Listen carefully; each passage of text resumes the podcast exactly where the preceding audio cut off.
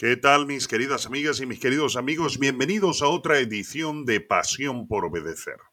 Una de las cosas más difíciles que todos los cristianos enfrentamos es cuál es nuestra reacción cuando hay situaciones en la vida que no comprendemos. Sabéis, hace muchísimo tiempo estudiando la Biblia en hebreo, me encontré con un versículo de la Escritura que nos ayuda a entender muchísimo mejor el por qué nosotros debemos tener paz y tranquilidad cuando hay situaciones que no logramos comprender. Eh, dice Proverbios capítulo 20, versículo 24 en hebreo. Si Dios está en control, ¿por qué de saberlo todo? Debo deciros que no consigo absolutamente prácticamente ninguna de las versiones de la Biblia, con excepción de una en inglés que más o menos trae eh, ciertas luces a lo que dice originalmente el hebreo. Les repito, el versículo es Proverbios capítulo 20, versículo 24. Si Dios está en control, ¿por qué de saberlo todo? Y aquí lo dice claramente en la Living Bible, en inglés dice, Since the Lord is directing our steps, why try to understand everything that happens along the way? Lo dice de esta manera. Si Dios este, dirige, si el Señor dirige nuestros pasos, ¿por qué tratar de, de entender todo lo que pasa en el camino? Es más o menos la idea. La idea es que nosotros tenemos que aprender a descansar en el Señor. Siempre encontraremos en nuestra vida situaciones que no lograremos entender. Siempre encontraremos en nuestras vidas situaciones que no podemos explicar.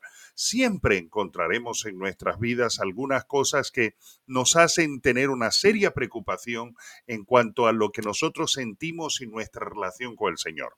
Muy tristemente, algunas personas en medio de la pandemia, en medio de las situaciones que estamos viviendo, las crisis económicas que ha generado la situación de la pandemia, eh, muchísima gente ha optado por simplemente permitir que ellos puedan enfriarse, permitir que de alguna manera, pues como si podemos aparcar la relación que podemos tener con el Señor y una persona que realmente tiene una relación personal con el Señor, a una persona que tiene realmente una relación personal con el Señor, nunca le debería ocurrir esto.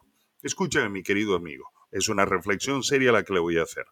Para muchas personas, la vida con el Señor está centrada en un local, que lo llaman iglesia, que lo llaman templo, olvidándose lo que dice la palabra del Señor, que Dios no vive hoy en día en ningún lugar, sino en el corazón de aquel que le acepta como Señor y Salvador personal, al punto que Él ha declarado claramente que nosotros somos el templo del Espíritu Santo. Tú y yo, mi querido amigo, somos templos del Espíritu Santo. Si lo pusiéramos en terminología del Antiguo Testamento, podríamos decir que nosotros somos las arcas del templo que llevamos la presencia del Señor a los lugares donde nosotros estamos. Por eso dice la palabra del Señor que el Señor Jesucristo afirmó que desde nuestro interior correrán ríos de agua viva.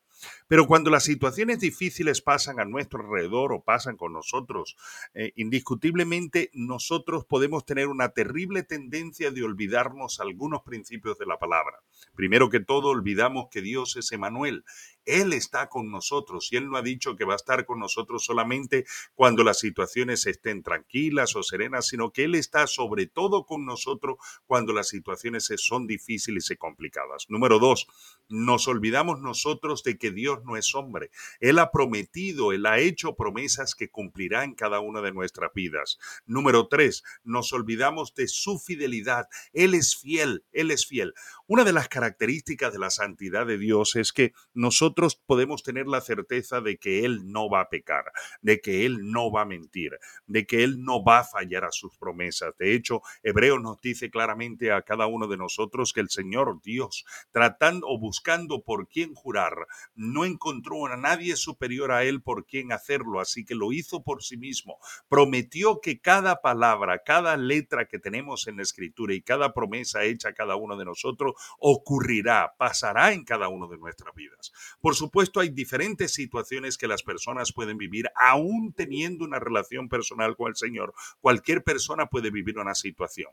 Pero en medio de esa circunstancia difícil que pueda estar atravesando una persona, nunca podemos olvidar que Él sigue siendo fiel en medio de todas las cosas. Un amigo a quien prometo que voy a traer en un podcast en uno de estos días, el pastor Juan Carlos Jiménez de Houston, recientemente sufrió un ictus y en medio de la situación que le estaba pasando, él inmediatamente clamó al Señor y le dijo, Dios, ayúdame, Padre, no me dejes morir, quiero seguirte sirviendo. Y Dios obró y el testimonio lo escucharemos en su momento, es simplemente que ha quedado absolutamente sin ningún tipo de secuela. En dos o tres días los médicos llegaron a decir que no había absolutamente nada. Pasó por una tribulación, pasó por un momento difícil. Ayer llorando me decía que él nunca había sentido la muerte tan cerca. Pero mi querido hermano, algunas otras personas se dicen, pero ¿por qué Dios lo hace con una persona y con otras no? Yo no lo sé. No lo sé, pero yo sí sé que cualquiera sea la decisión que el Señor tiene, si Dios está en control, ¿por qué de saberlo todo? Una de las cosas que nos causa serios problemas en la fe es el preguntarnos el por qué, cuando en realidad deberíamos preguntarnos para qué. La mayoría de las personas, ¿por qué me pasa esto? ¿Por qué ocurrió esto? ¿Por qué tengo esta situación? ¿Por qué estoy viviendo esto? Si yo creo a Dios, si yo creo aquello. Cuando en realidad deberíamos decirle, Señor, ¿para qué me está pasando esto? ¿Qué me estás enseñando en medio de todas las cosas? Pero la más, la más profunda de todas las verdades es que si nosotros queremos ver todo el poder de Dios fluyendo a través de nosotros, llegaremos, tenemos que llegar a tener una relación incondicional con el Señor. Cada uno de nosotros debemos llegar a ese estado de relación con Dios donde donde nuestra relación no está condicionada por, la, ah, por las situaciones que nosotros estemos viviendo. Lo digo de esta manera, hay personas que cuando le sale algo mal se aparta del Señor, no voy más a orar, no voy a leer más la palabra. Otras personas cuando oran nada más cuando tienen situaciones difíciles. Otras personas simple y llanamente cuando todo les va bien se olvidan del Señor. No, mi hermano, nosotros necesitamos tener una relación constante y permanente con el Señor, incondicional. ¿Me escuchas, mi hermana? Mi hermano, mi hermana, no importa lo que nosotros estemos viviendo, siempre debemos estar cerca del Señor. Y aunque no nos resultara absolutamente nada positivo, con todo nosotros nunca podemos olvidar que el más grande regalo que podamos haber recibido de Dios es la salvación y lo que más deberíamos hacer es conservarla y estar cerca de Él. Nosotros deberíamos tener una relación con nuestro Padre Celestial, como lo declaró Habacuc en el capítulo 3, versículo 17.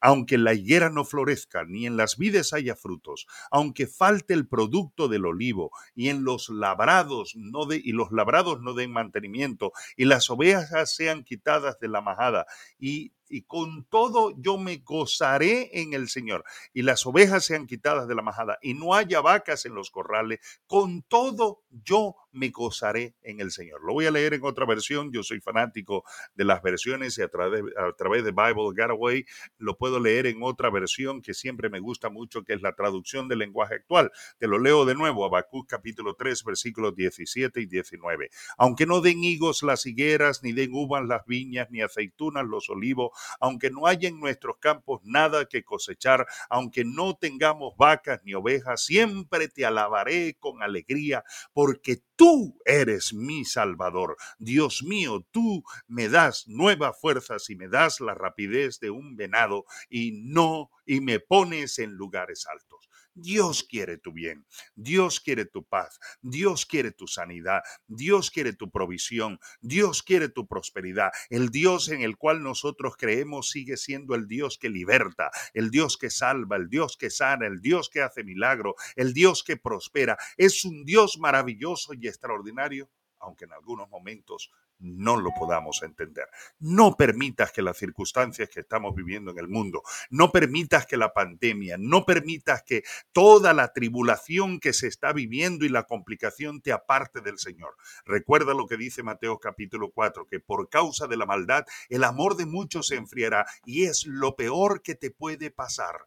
Nunca pierdas la ventaja de tener una relación personal con ese Dios tan maravilloso y extraordinario que quiere liberarte, que en el nombre de Jesús salvarte, que quiere sanarte y que quiere prosperarte para la gloria y la honra de su nombre. Reconcíliate de nuevo con el Señor. Afirma que le amas apasionadamente. Dile que te perdone por amarle circunstancialmente y de ahora en adelante no permitas que nada ni nadie te aparte del amor del Señor. Yo declaro que la bendición de Dios llega a tu casa en una forma sobrenatural, liberando, salvando, sanando y prosperando para la gloria del Señor. Que el Señor te bendiga y te guarde, el Señor haga resplandecer su rostro sobre ti, el Señor tenga de ti misericordia y te dé de su paz. Que la gracia de nuestro Señor Jesucristo, el amor de Dios y la dulce comunión con el Espíritu Santo esté contigo y recuerda, vive honrando a Dios, porque Dios honra a los que le honran.